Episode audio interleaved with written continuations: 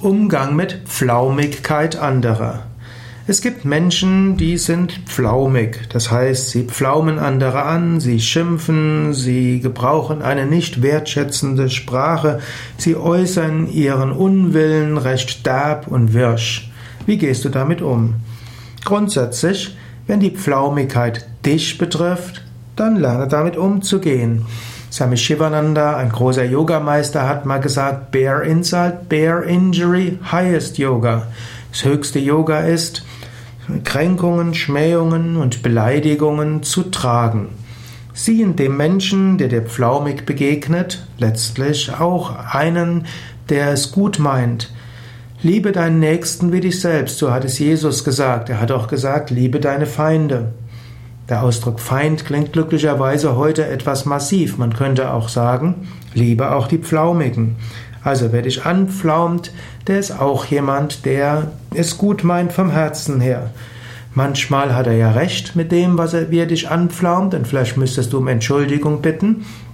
Also nicht schimpfen über den Ton und ihm sagen, der Ton macht die Musik, sondern schauen, hat er dort recht irgendwo? Wenn er recht hat, dann gib es zu und bitte um Entschuldigung.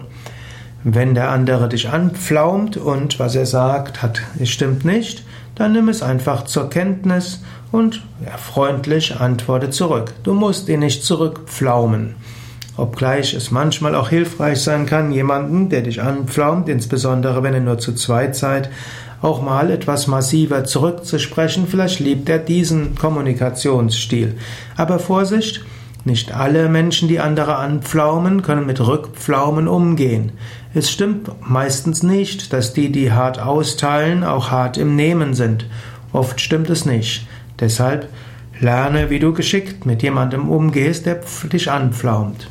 Es gibt natürlich noch weitere Möglichkeiten. Angenommen, jemand pflaumt dich öffentlich an, dann kannst du auch überlegen, ob es klug ist, dich zur Wehr zu setzen und eben hm, zu sagen, ja, ich würde mich freuen, wenn wir einen anderen Kommunikationsstil pflegen oder äh, könnten Sie das nochmal etwas äh, sachlicher formulieren?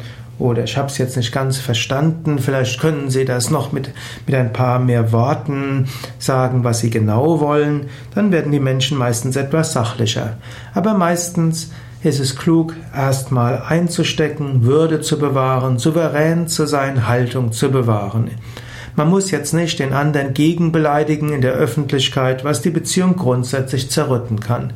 Klüger ist es, vielleicht im Vier-Augen-Gespräch darum zu bitten, dass äh, wenn der andere etwas meint, was äh, man nicht so gut gemacht hätte, wäre es doch vielleicht schöner, das etwas freundlicher auszudrücken.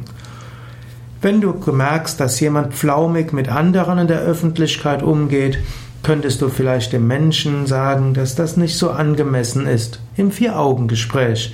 Du könntest sagen, dass seine, ja, sein Input besser wirkt, wenn er es freundlich rüberbringt, sachlich rüberbringt, als wenn er einen anderen anpflaumt. Das Anpflaumen kommt manchmal nicht so gut. Du musst natürlich schauen, liegt es an dir, das dem anderen zu sagen, oder wäre es klüger, du ignorierst es oder du machst jemand anderen darauf aufmerksam, dass er vielleicht diesem Menschen das mal sagen könnte, dass sein Kommunikationsstil nicht sehr förderlich ist.